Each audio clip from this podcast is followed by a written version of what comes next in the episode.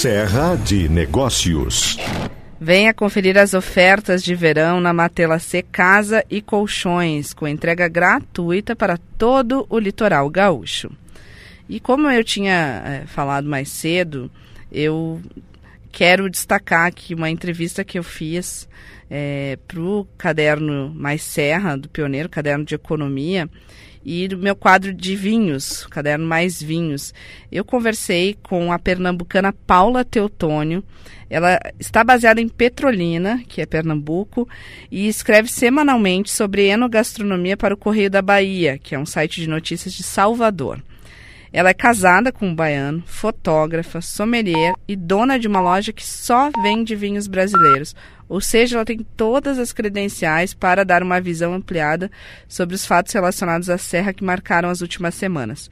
E ela fala um pouquinho é, sobre como o caso do trabalho análogo à escravidão no setor da uva e do vinho em Bento Gonçalves, e não só esse caso, mas todos os desdobramentos é, que ocorreram, a própria fala do vereador Sandro Fantinel, como isso chegou ao Nordeste e como tem sido lidar com os impactos negativos do caso, sendo ela uma defensora do vinho brasileiro. E aí eu perguntei como é que tu se sentiu quando ficou sabendo do ocorrido aqui na região da Serra. E ela disse que a notícia do trabalho análogo à escravidão foi muito chocante mas que as manifestações que se seguiram pioraram a situação. E mesmo que não fossem declarações das instituições em si, muitos acreditaram que aquela era a mentalidade de todo um segmento. Então ela disse que enquanto nordestina foi difícil de engolir e como pessoa do segmento, lamentando ainda mais porque o vinho vinha um momento positivo, com safras de qualidade, com aumento do consumo interno no caso dos vinhos finos. E o que ficou para Paula após esse show de horrores foi assim que ela fez questão de chamar.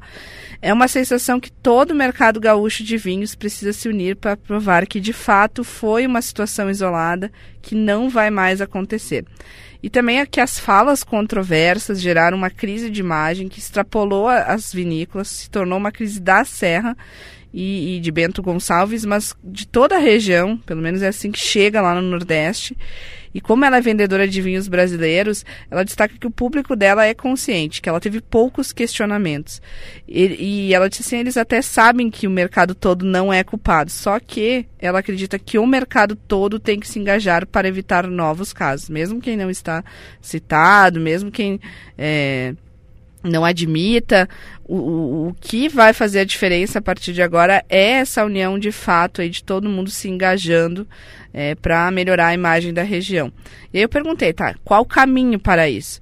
Então ela disse que espera que o mercado todo não caia em uma tentação que ela chama de corporativista, que já viu em outras situações, de buscar apenas que o tempo silencie o caso, mas que de, fato tome medidas para não deixar voltar que isso ocorra.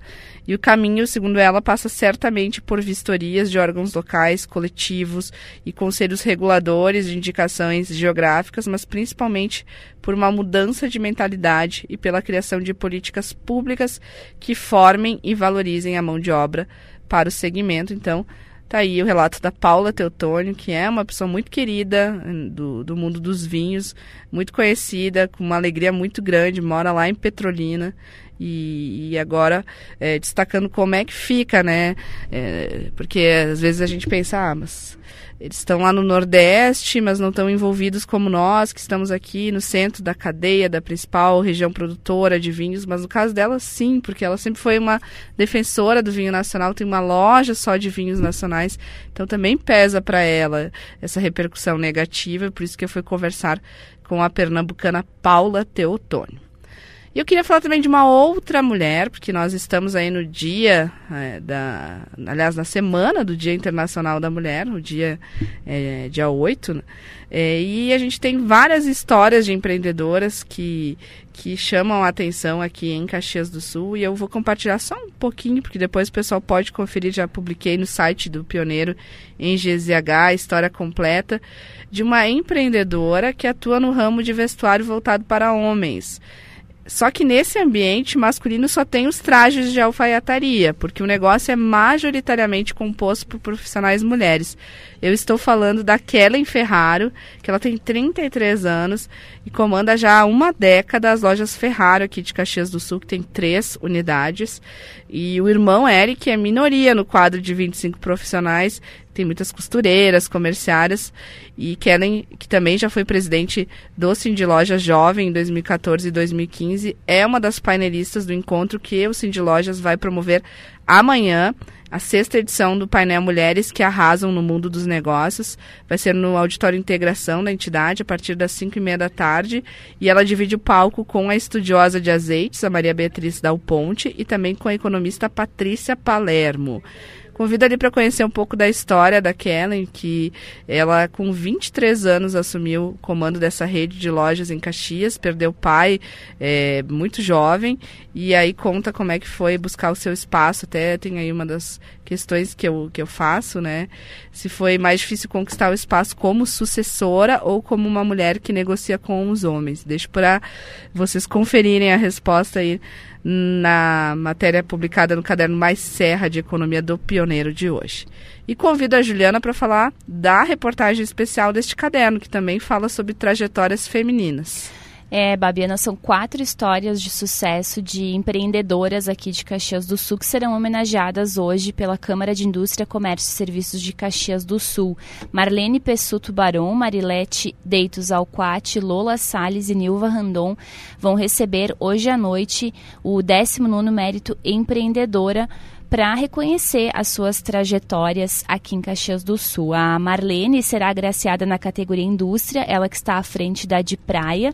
A Marilete, mais conhecida como Lete, na categoria Comércio, ela também está à frente da Moda Lete a Lola na categoria Serviços e a Nilva na categoria Serviço Social. Nilva que tem um trabalho voluntário bastante importante e deu também um suporte muito importante ao longo da trajetória do esposo, seu Raul Randon, já falecido. E cada uma delas tem uma história diferente, mas são todas histórias que acabam uh, sendo parecidas, porque são mães, esposas, donas de casa e que tiveram que uh, dividir aí o seu tempo com os seus negócios. A Marlene, ela queria ser mãe, mas não queria uh, deixar de acompanhar o crescimento dos filhos, então ela resolveu empreender. A Leti ela, ela sempre trabalhou, mas uh, ela sempre tinha alguma coisa para vender. Então ela era professora e, e vendia algumas coisas, algumas coisas para os colegas, para os amigos e acabou depois empreendendo com a loja. A Nilva Randon, então, com esse trabalho voluntário e a Lola Salles, que uh, é um nome muito conhecido aqui na cidade, uh, é costureira e se uh, e ficou muito conhecida, é um dos principais nomes quando a gente fala de alta costura em Caxias do Sul. A mãe era costureira, a irmã também era costureira, teve um irmão alfaiate e então isso sempre fez parte da vida dela. Ela até contou que acha que nasceu costureira porque a mãe costurava enquanto estava grávida, então na barriga ela acha que já já pegou esse gosto pela costura e eu, a gente vai rodar um trechinho da entrevista com a Lola que ela fala desse amor pela costura. Amo minhas mãos porque elas beijo elas muito porque elas não, não, é, não é que sejam bonitas, mas elas fazem tudo que a minha cabeça manda, elas fazem. Adoro fazer isso. Mas tem mais uma coisa, eu acho que eu nasci já costureira. Aí então a Lola Salles, que é uma das homenageadas da SIC hoje à noite. E todas essas histórias estão no Caderno Mais Serra de hoje. Babiana e também já está a matéria no Pioneiro em GZH. Que bacana! Como é bom ouvir a voz dessas mulheres e, e como elas conseguem fazer aquilo que elas querem, né? Eu adorei essa frase aí da Lola dizendo: "Adoro minhas mãos porque tudo que eu penso elas são capazes de realizar". Lola, a Lola Babiana está com 93 anos de idade e ela ainda costura. E eu confesso assim que vendo ela costurar, enfiando ali a linha na agulha, sabe, sem quase sem precisar de óculos, é invejável, hein? Com essa, eu quero chegar assim, nessa idade assim. Faz de olho fechado, Juliana Bevilacqua. Quando chega aí, né, nesse nível, é de olho fechado. Bacana. Confiram então estas histórias em Pioneiro em GZH ou então na edição impressa de hoje, desta segunda-feira.